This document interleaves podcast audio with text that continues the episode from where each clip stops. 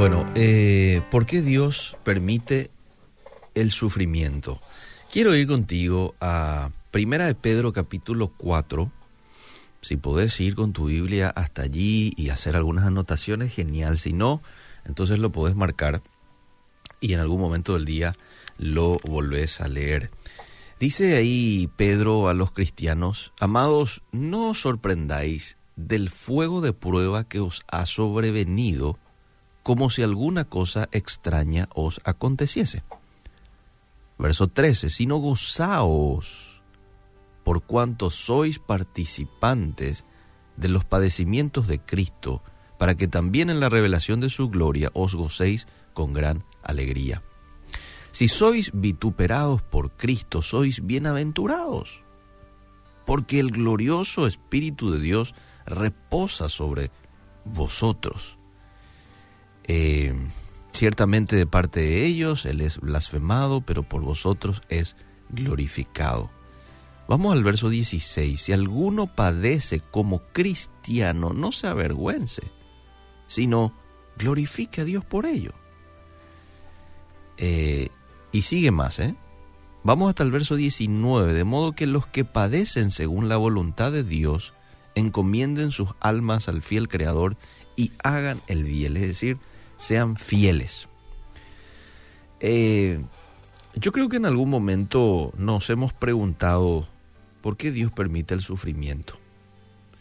Y aunque Él podría detenerlo, a menudo no lo hace.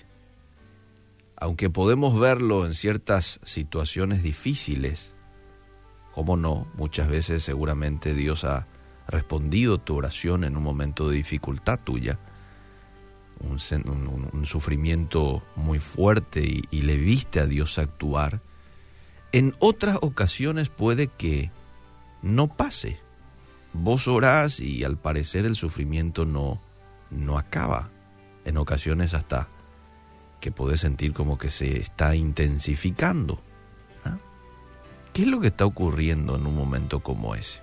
Bueno, en primer lugar quiero decir de que vivimos en un mundo pecaminoso, por lo que somos propensos a angustiarnos. Por eso en la palabra de Dios encontramos versículos como por ejemplo aquel que dice, no se turbe vuestro corazón, por nada estéis afanosos y no sean conocidas vuestras peticiones delante de Dios. No se preocupen por lo que van a comer o por lo que van a beber o por la ropa que van a vestir. Dios, Jesús ya sabía de que nosotros como seres humanos somos muy eh, fáciles en angustiarnos, entonces ya se ha adelantado para decirnos precisamente eso, ¿verdad? Y a veces sufrimos cuando la gente es impulsada por la maldad. Vivimos en un mundo malo, acabo de decir, ¿verdad? Entonces hay mucha gente que este, quiere nuestro mal, quiere dañarnos. Otras veces la causa de nuestro sufrimiento podría ser nuestra propia debilidad. Y muchas veces podría ser también la disciplina de Dios en nuestras vidas. O como alguien lo llamó en algún momento, el nambille estirá de Dios, ¿verdad? Cuando Él viene y te estira la oreja. Que normalmente Él ya lo utiliza como último recurso, porque no es alguien que le encanta estirar la oreja a sus hijos. Como tampoco a nosotros como padres. Pero hay veces en donde la disciplina, el, el, castigo de Dios no, no, no se puede dejar de, de esperar porque es la única manera en la que miramos un poco hacia arriba. Ahora, cualquiera sea el origen de nuestra angustia, amable oyente, podemos estar seguros de que si Dios la permite en tu vida, en mi vida, es porque Él tiene un propósito. Tiene un propósito contigo. Y eso para mí tiene que ser tranquilizante. Eso a mí me tiene que dar paz en medio del sufrimiento. Dios tiene un propósito con este tema. Quiero compartir un poco algunos propósitos del sufrimiento. Uno, captar nuestra atención. Captar nuestra atención. Fíjate que el tratamiento que Dios tenía con el pueblo de Israel en muchas ocasiones, les metía por sufrimiento, les apretaba el torniquete ese, porque era el único momento en el que el pueblo de Israel miraba hacia arriba. Si ellos estaban en bendición, en alegría, en celebración, muchas veces se olvidaban de Dios e iban tras otros dioses y eso. Entonces Dios tenía que, para captar su atención, eh, meterles en ciertos aprietos, en ciertas angustias. Y venía el enemigo, los llevaba cautivo, este, los hacían sufrir, los amenazaba. Entonces, en medio de esa amenaza y ese sufrimiento, ellos miraban al cielo y clamaban a Dios. Entonces, muchas veces Dios utiliza el sufrimiento para captar nuestra atención. Fíjate lo que dice el salmista David, me gusta mucho en el capítulo 119 del libro de Salmos, en el verso 67 dice, antes que fuera yo humillado, descarriado andaba, mas ahora guardo tu palabra, después de haber sido humillado. Wow. Y podés leer hasta el versículo 71 ese Salmo 119. Del 67 al 71 el salmista habla precisamente de lo que produjo en él la humillación de parte de Dios. Entonces, en tiempos de angustia a menudo acudimos a Él en busca de ayuda, captar nuestra atención. Lo segundo que Dios quiere detrás de un sufrimiento para nosotros es desarrollar rectitud en nosotros. Porque la voluntad de Dios es que nosotros maduremos, no que seamos inmaduros.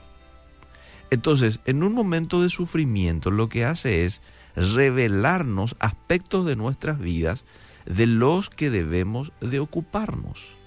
¿O no te pasó a vos que en un momento de sufrimiento vos te das cuenta, mira un poco cómo actué, mira un poco mi corazón, mira un poco había sido, soy malo, mira lo que dije, mira lo que hice. ¿No te pasó alguna vez eso? A mí me pasó. En tiempos de sufrimiento a veces nos conocemos a nosotros mismos, ¿verdad? Y una vez que nos conocemos a nosotros mismos, entonces ahí podemos empezar a trabajar para que la santidad de Dios se pueda perfeccionar en nosotros, ¿verdad? Y que su la imagen del Hijo de Dios pueda este yo reflejarlo. Entonces, el Señor utiliza el sufrimiento para desarrollar rectitud en mí. Lo otro que hace también la, el sufrimiento es podarnos. Fíjate lo que dice Juan capítulo 15, verso 1. Juan 15, verso 1. Yo soy la vid, dice Jesús, y mi Padre es el labrador. Todo pámpano que en mí no lleva fruto lo quitará, y todo aquel que lleva fruto lo limpiará. ¿Para qué? Para que lleve más fruto. Ese es el plan de Dios, que vos lleves fruto buenos frutos en donde quiera que te encuentres. Entonces, para que lleves buenos frutos y más frutos, es necesario de que nuestro Dios nos pode. Y ese proceso de podarnos muchas veces es una angustia, un sufrimiento para nosotros, ¿verdad? Pero Dios nos está haciendo un bien allá atrás. Y el cuarto propósito que quiero mencionar hoy del sufrimiento es enseñarnos a obedecer. Mediante el sufrimiento, Dios hace de nosotros hombres y mujeres con un corazón obediente. Sí. Jesús, quien siempre hizo la voluntad de su papá, es nuestro ejemplo perfecto. Y a medida que somos conformados a su imagen, entonces vamos a aprender cada vez más también nosotros a obedecer a Dios. Fíjate lo que dice Romanos 8:29. Porque a los que antes conoció, también los predestinó para que fuesen hechos conformes a la imagen de su Hijo. Esto es lo que Dios quiere para vos y para mí. Que yo pueda ser conforme a la imagen de su Hijo. Entonces, muchas veces me mete en sufrimientos para que yo pueda ser como Jesús, obediente. Entonces, eh, te enseña la obediencia al sufrimiento, te poda para que seas una mejor persona para que Dios elimine actitudes y acciones que no son piadosas o no dan fruto. Y puedas tener una imagen como Dios quiere que tengas. Desarrolla rectitud en nosotros. Y lo otro que mencionaba es, capta nuestra atención. Entonces en esta mañana podemos hacer una oración como esta, por ejemplo. Gracias Señor por el sufrimiento, ¿verdad? Porque mira qué lindos propósitos tiene. Y todos son propósitos para mi bien.